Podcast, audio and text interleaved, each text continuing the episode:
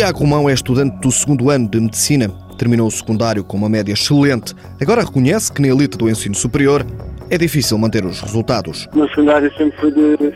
Posso considerar que fui dos melhores alunos, mas agora neste momento num curso que é, sei que é bastante exigente e que, de acordo com a minha prática desportiva de alta competição, não, não posso querer também ser de, estudante de eleição. Esse também não é dos meus principais objetivos. Na gestão equilibrada do tempo está o segredo para o sucesso académico e desportivo. Às vezes não dá para estudar tanto, outras vezes não dá para treinar tanto, mas tem que ser conciliando e é pelo, pelo gosto. E, acima de tudo, quem quer fazer e quem consegue, tenta fazer as duas coisas ao máximo. Só na Boémia que Tiago soma muitas faltas. O atleta de alta competição acaba sempre por deixar algumas coisas, claro que não eu costumo festas e isso fico sempre a tentar algumas, outras, mas nunca dá para fazer tudo, não é? Como é óbvio. A entrada na orientação dá-se ainda em criança, sem experimentar outras modalidades. Foi de tal forma que nunca mais quis ouvir falar noutra coisa. Esse mesmo experimento de orientação, ainda novo, e acho que o gosto dessa tipo de modalidade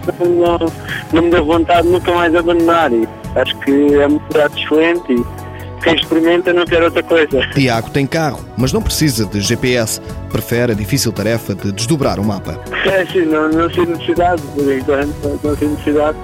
Basta-me um mapa da estrada superficial e, e chega a qualquer lado.